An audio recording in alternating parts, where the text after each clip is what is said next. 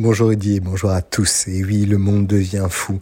En cette fin d'année, nous venons d'apprendre que le PDG du groupe LVMH, monsieur Bernard Arnault, a été premier dans le classement Forbes des plus grosses fortunes du monde devant Elon Musk. Mais voilà, cela n'a duré que quelques instants avant qu'il ne repasse à la deuxième place. Et oui, nous voilà les yeux pleins de larmes que d'apprendre cette presque descente aux enfers.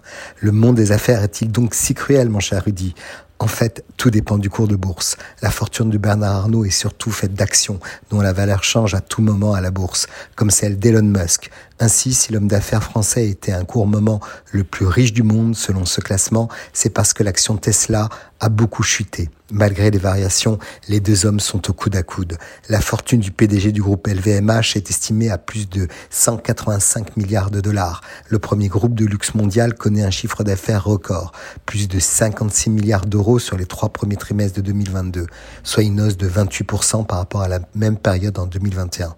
Malgré la crise, l'inflation ou même les confinements en Chine, les produits de luxe se vendent très bien. Créé à la fin des années 80 par Bernard Arnault, LVMH s'est beaucoup diversifié. Maroquinerie avec Louis Vuitton, mode avec Dior ou Céline, champagne avec Veuve Clicquot, Dom Pérignon. Cet empire familial gère 200 000 salariés dans le monde, dont 35 000 en France et 110 sites de production dans l'Hexagone.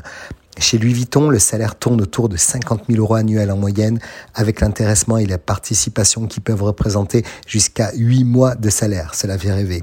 Côté impôt, le groupe assure les payants en France. Il y a forcément de l'optimisation fiscale, bien sûr, mais ces dix dernières années, il dit avoir versé au fisc plus de 27 milliards d'euros d'impôts sur les sociétés, en plus des cotisations sociales et de la TVA.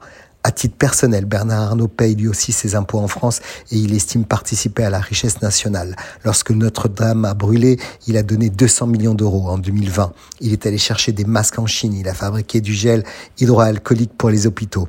De l'autre côté, Elon Musk se trouve fort occupé avec son rachat presque forcé de Twitter et la prolifération de réouverture des comptes du président Trump, mais également de certains suprémacistes et uluberlus. Cela ne rassure pas le marché. Tout ton rassurons-nous.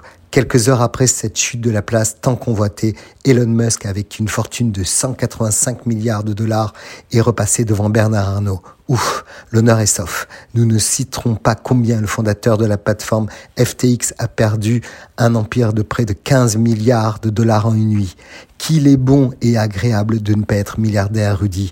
Nous pouvons dormir tranquille. La chute ne sera jamais sévère. Très belle semaine à tous.